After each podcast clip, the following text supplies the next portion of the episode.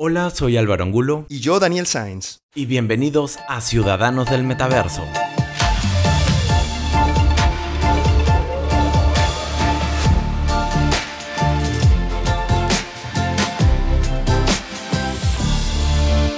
Hola Dani, ¿qué tal? Hola Álvaro, muy bien, ¿tú cómo estás? Pues súper contento porque estuve revisando nuestro correo. Oh, cuéntame, cuéntame. Sí, sí, sí. Eh, encontré varios mensajes de parte de usuarios del mundo del Internet.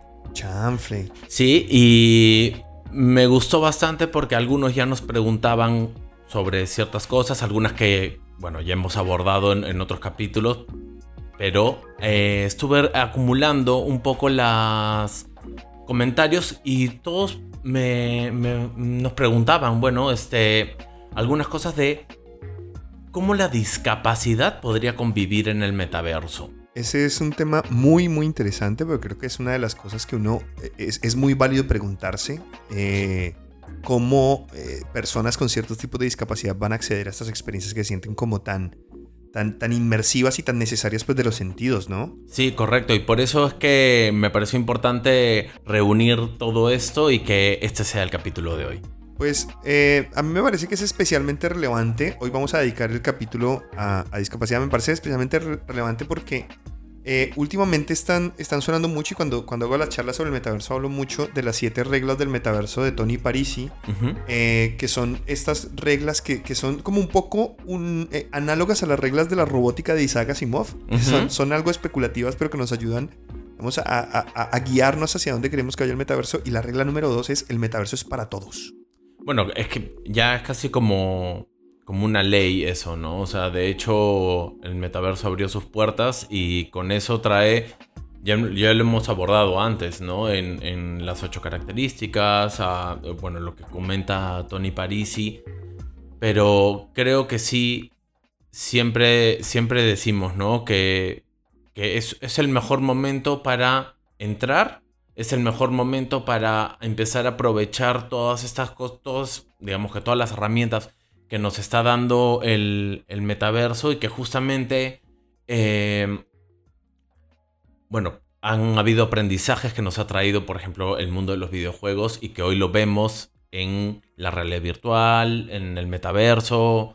Sí, de hecho es una de las cosas que también menciono mucho y es eh, que la gente tiende a ver estas experiencias y dice, bueno, pero es que es un videojuego. No es gratuito, es porque muchas de las, de las convenciones y de las reglas, de los controles, de las interfaces, las hemos heredado de los videojuegos. Eso no es gratuito. Ellos llevan, los videojuegos llevan 40 años perfeccionando, eh, perfeccionándose y adaptándose a tecnologías eh, de punta. Entonces es normal que nosotros dentro del metaverso tomemos muchas de esas convenciones prestadas. Y en ese sentido, eh, los videojuegos también, especialmente durante los últimos 10 años, han hecho grandes esfuerzos por ser asequibles incluso a personas con diferentes tipos de discapacidad. Exacto, o sea, eh, hemos visto incluso hoy por hoy cuando entramos a, jugar algunos videojuegos, tenemos dentro de las opciones el tema de la accesibilidad y, por ejemplo, eh, Naughty Dog con The Last of Us, ellos han ganado premios incluso de premios a la accesibilidad de su juego. O sea, lo que tú decías, ¿no? Democratizar un poco el entretenimiento y hacer que la experiencia sea accesible para todo el mundo es casi como que responsabilidad de, todos los que están en la industria. Sí, esto, yo recuerdo cuando, cuando, cuando empezó a ser tema de conversación, hace eso, más o menos unos, ¿qué te digo?, entre 8 y 10 años, hoy en día es, prácticamente un must, ¿no? Hoy, hoy en día es, es, es casi que algo que además, además lo tiene, está muy bien trabajado y, cuando entremos a, ver caso por caso, entraremos un poco más en detalle sobre esto. Pero es verdad que está tan bien implementado que las personas que no tenemos ningún tipo de discapacidad no notamos que, que hayan nada, ¿sabes? Lo vemos normal. Pero en realidad hay, un, hay algunas herramientas que se utilizan a nivel de interfaz que están ahí presentes para ayudar a personas que sí que la tienen. Entonces, lo iremos viendo ejemplos más tácitos de esto para que no se quede como una conversación etérea. Correcto, ¿te parece entonces si hablamos de tres tipos de discapacidad como la auditiva, la visual y la motriz? Me parece de maravilla, Álvaro. Metámonos, vamos, voy a hacer un tirabuzón y mover de clavado hacia, hacia la auditiva. Si te parece, empezamos por ahí. Vamos por ahí entonces. Eh, pues en ese sentido hay varios, hay, hay, hay muchos esfuerzos eh, relacionados con, con, cómo ayudar a personas que tengan... Creo que esta es la, la que es relativamente más fácil eh, porque hay, hay, hay, esfuerzos que son relativamente simples de, de, implementar, como por ejemplo el uso de subtítulos o el uso de onomatopeyas para representar sonidos. Eh, muchos, muchos videojuegos, especialmente los de tipo stealth, por ejemplo, tienen este rollo de que de forma visual te muestran el origen de sonidos para que tú sepas siempre de, eh, de qué lado vienen. Pues este tipo de, herramientas se pueden utilizar también cuando estamos haciendo, creando espacios virtuales en el metaverso.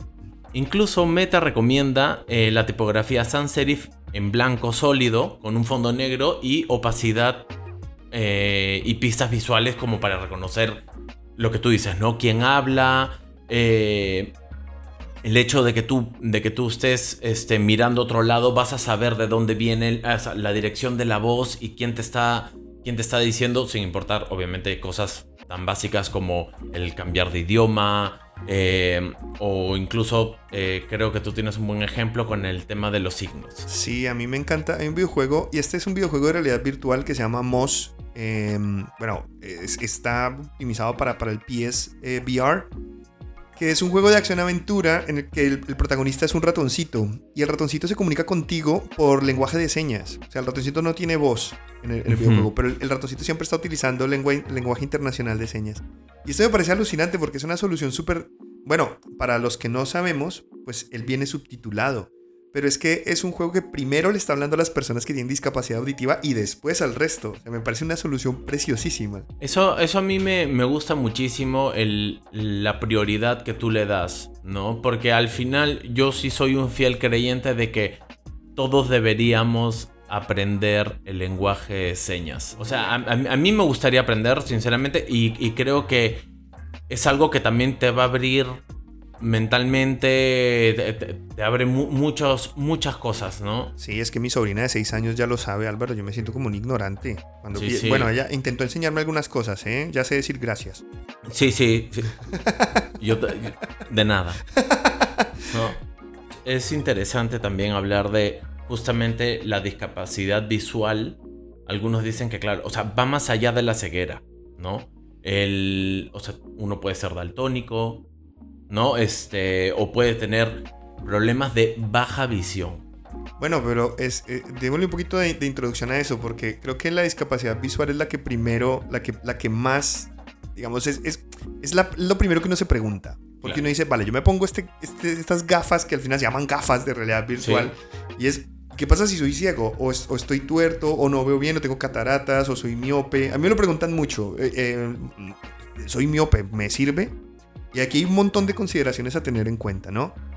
Eh, vamos a empezar por lo pequeño. Vamos a, vamos, uh -huh. a, vamos, a empezar, vamos a empezar desde abajo. Lo primero es, aunque seas miope, el, el, la, todas, las, bueno, todas las gafas comerciales actualmente tienen opciones para que tú puedas calibrar el, el, el rango de visión, la distancia de los lentes, etcétera, para que al final se vea lo mejor posible para ti. Correcto. Entonces, aunque seas eh, luego, también el contraste, por ejemplo, se puede, se puede manipular, la cantidad de iluminación, etcétera, para que si tienes, si lo que tienes es eh, eh, una, digamos, visión pobre, uh -huh. o sea, un porcentaje que no es el 100% de tu visión, pues también puedas ver lo más posible. Luego tenemos herramientas para también intentar mejorar eso, por ejemplo el tamaño de los textos, el, el, llevar el contraste al máximo, ese tipo de cosas que ya son, digamos, sin entrar todavía como en una discapacidad seria.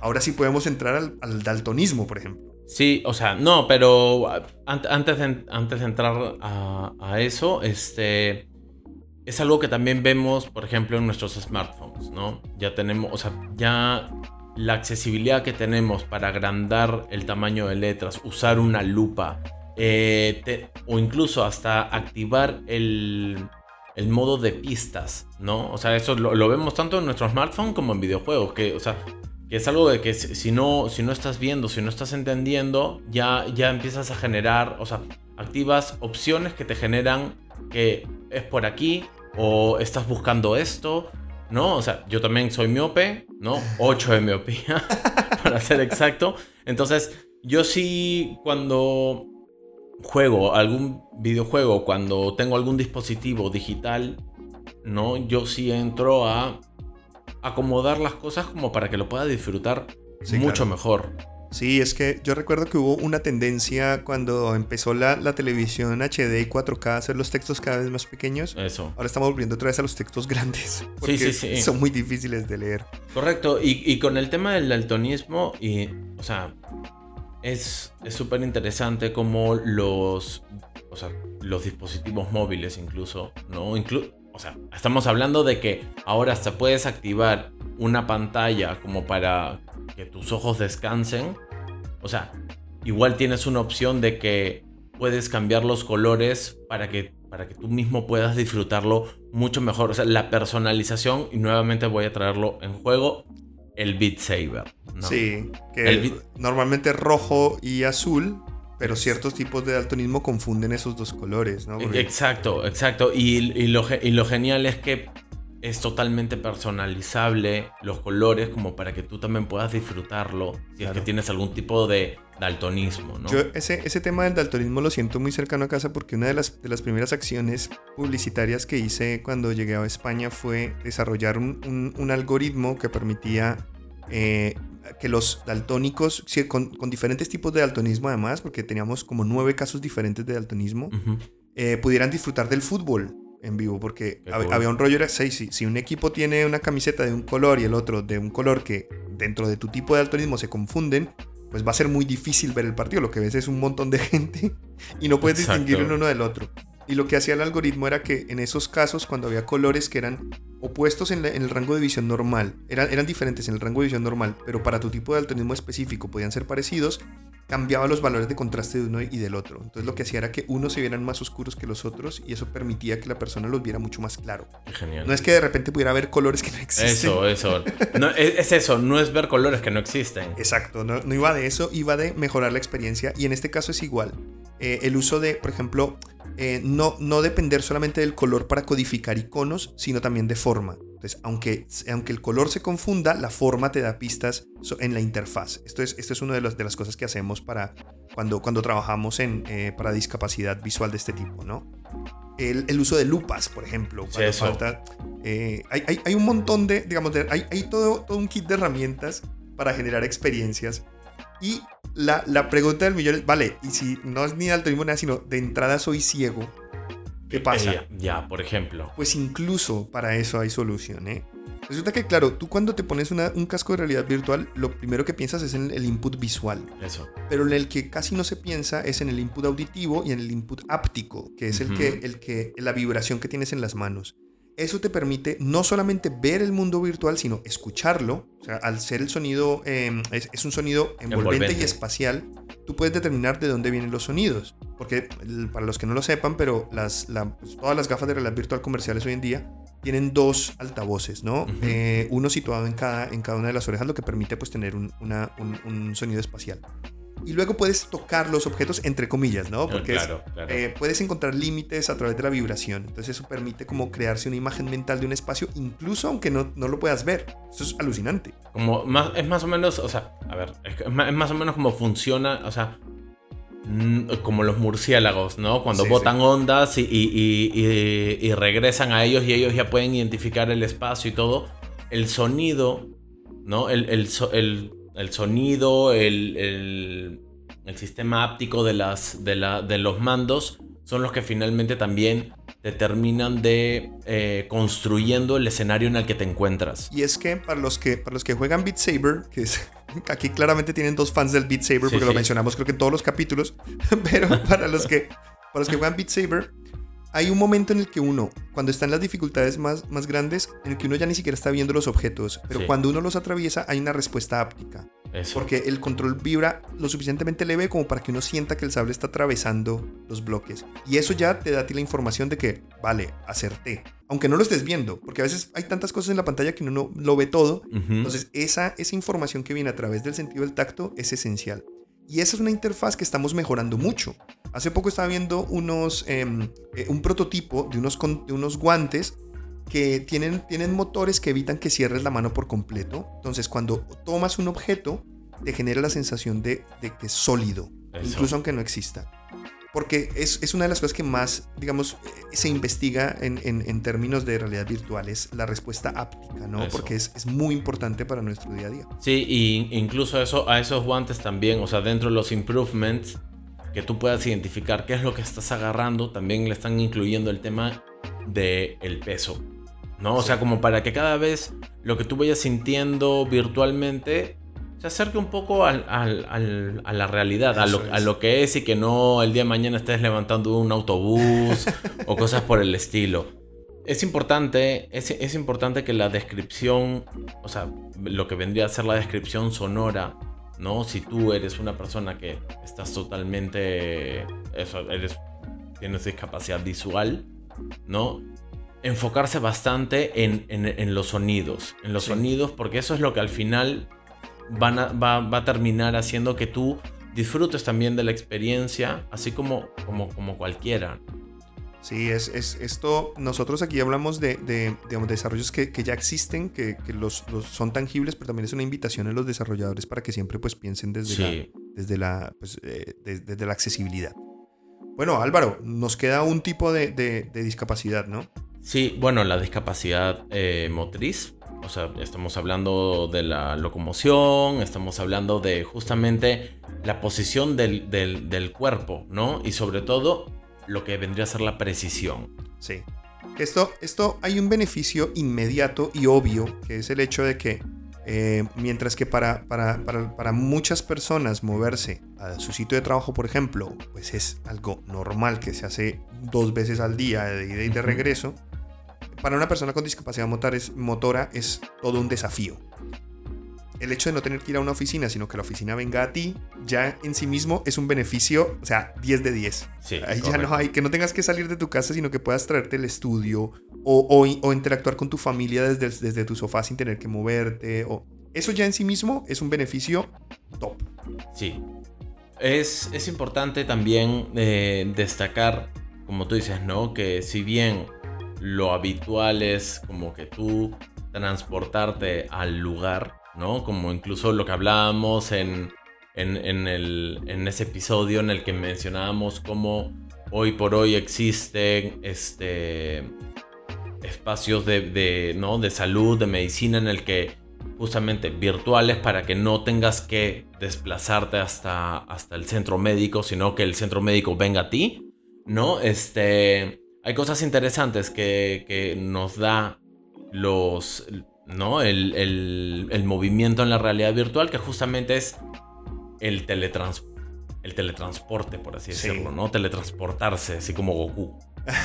pues en ese sentido, Predif, que es una organización sin ánimo de lucro española que busca dar apoyo tanto físico como psicológico y pues de, de todo tipo a personas que sufren discapacidad motora, uh -huh. pues ellos se han asociado con Quantum Babylon para crear un entorno virtual, en, literalmente en el metaverso, donde no solamente eh, ofrecen atención a sus, a sus eh, bueno, no son clientes, a sus eh, adscritos, a sus socios, eh, o a, la, a quien, sea, quien, sea, que lo necesite de forma fácil sin que tenga que desplazarse, sino que incluso están empezando a hacer fisioterapia remota.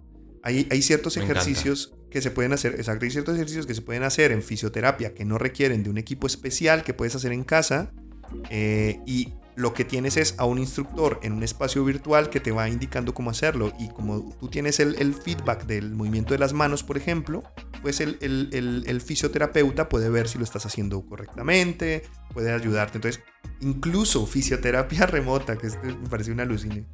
O sea, es, es, te juro que a mí me vuela la cabeza. A mí me vuela la cabeza que, o sea, se creen estos espacios justamente para las personas ¿no? Y otra cosa que me, que, que me gustaba mucho es como, por ejemplo, ¿no? Eh, hablamos de la silla de ruedas, ¿no? Uh -huh. Personas que se encuentran en silla de ruedas y que quieren disfrutar de, de, la, de la experiencia en realidad virtual. Se empezó, bueno, cuando todo eso recién estaba creciendo, se reportaba mucho la dificultad para una, de una persona en silla de ruedas para poder disfrutar de la realidad virtual. Sí. Entonces, hoy Meta ya ha incluido en todas sus gafas la opción de simular que estás que estás de pie. Sí, que parece, parece un tema baladí, pero es, es bastante importante. Y es que, para los que no lo sepan, porque no han. Sí, bueno, primero, si no están experimentando todavía la realidad virtual que están esperando, por favor. O sea, no sé si no, si, si, no los hemos antojado en 11 capítulos, no sé qué, no sé, no lo estamos haciendo muy mal. Pero una de las cosas que, que, pasa es que muchas de esas experiencias le permiten a uno que estando de pie, pues se agache o, o digamos, eh, pues la, la, digamos, el, el, movimiento es muy parecido al del mundo real, pero cuando estás en una silla, pues claro, al estar en una silla, normalmente pues el, el juego detecta que estás en una silla, porque lo, uno de los, de los sensores detecta dónde está el suelo cuando estás jugando. Eso. Entonces el hecho de que puedas de forma virtual ponerte de pie, suena baladí, pero es súper importante. Correcto, y eso, y eso también, o sea, y por ejemplo, ahorita estamos hablando de, de en el caso de lo que son piernas, ¿no? En el que tú estés en, silla de ruedas, pero, por ejemplo, personas que no se pueden mover, o sea, no tienen, mm, digamos que más movimiento en, el resto de extremidades, ¿no? Igual la realidad virtual les puede, les, puede sumar mucho, ¿no? Ya sea, por ejemplo, eh, digamos que y, nuevamente regresamos al, tema ocular, por ejemplo. ¿no? Sí. Este, digamos que si tú no te puedes mover por completo, igual en el, en el, en el, mundo, en el mundo virtual, hoy las nuevas, los nuevos visores como Peacock, como este, los VR 2 eh, de PlayStation, y estoy casi seguro que en los que vengan de meta, ¿no? Ya van a, van, van a incluir que los, los visores, o sea, ¿no? El, lente ya tenga un traqueo del ojo sí, a mí mucho más desarrollado. Ese es un tema que me interesa en particular porque he estado em, entre estas cosas experimentales que, hacemos nosotros con el equipo de Metaverso. Es, es, intentar encontrar soluciones para personas que tienen cero movilidad. Y uno de los músculos que, que, se atrofia al final, pues es el, el músculo ocular. Y lo que nos hemos encontrado es que algunas gafas de alto rango tienen ya un tracker visual, como tú lo mencionaste, las PSVR y el, el Pico 4 Pro, que yo quiero, aunque sea el Pico 4 lo quiero, pero el, Pico 4 Pro ya tiene también, también un, track, un track de ojos, ¿no?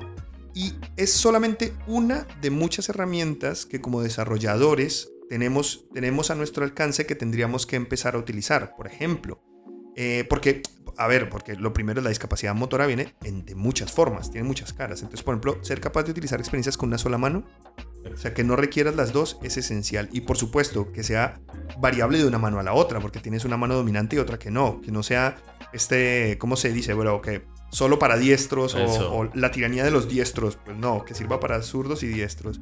Que puedas utilizarlo con una sola mano, que puedas experimentarlo aunque estés sentado físicamente, que no requiera movimiento en el espacio real.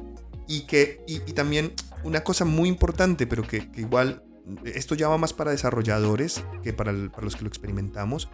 Pero también hay la respuesta que hay entre el movimiento de la mano o del, o del cuerpo y eh, la respuesta en el mundo virtual.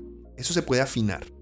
¿Sabes? Porque hay personas que no tienen la, digamos, la, la, la sutileza de poder apuntar a un, a un, a un icono entonces, poder afinar o, usar el, magnetismo este que se utiliza como para que el, cursor se, se pega a los elementos, hacerlo lo más fácil posible para personas que puedan tener eso, no necesariamente es una sierra, pero una discapacidad motora que les evite tener como esa, esa, esa motricidad fina.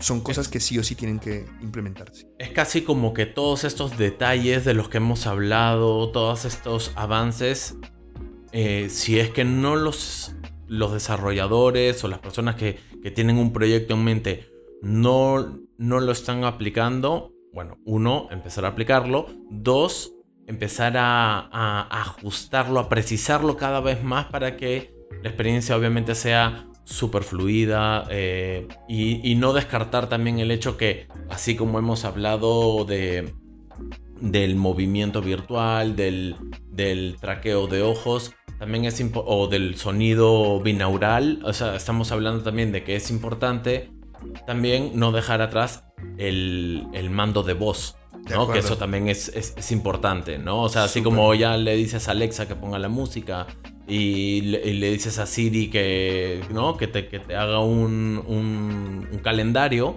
este, es importante también la voz también va a cumplir un rol, un, rol interesante en esto. Esencial, Álvaro. Y, y ya para, para no alargarnos mucho más, yo, yo creo que una de las cosas que, que, que yo le digo mucho a mis clientes es, ahora estamos en, en la era del, del, metaverso emergente, es la era de experimentar, es la era de, de, hacer las reglas. Y el hecho de que ya desde ahora tengamos este, este tipo de, de accesibilidad en mente, para, para, mí es esencial, porque los videojuegos se tardaron un poco en llegar allá. Correcto. Eh, nosotros podemos empezar desde ya. Y muchas de esas soluciones que hacemos, así como cuando, cuando diseñamos web, ya pensamos en accesibilidad y es un must cada vez que diseñamos web. Todo diseño que hagamos en el metaverso tiene que tener siempre al frente accesibilidad. Sí, así tal cual como lo has dicho, ¿no? Si, si los videojuegos se demoraron, pero hoy por hoy los puedes disfrutar ¿no? Con todas estas herramientas de accesibilidad que te dan. Algo que podemos decir es que el metaverso sí está cada vez más o estará cada vez más diseñado para, para abordar temas de discapacidad en ámbitos sociales, educativos, laborales y bueno, claramente en salud y, bienestar. Esto ha sido todo por hoy. Si tienes alguna duda o comentario, escríbenos a cdmetaverso.gmail.com o a nuestro Instagram, Ciudadanos del Metaverso.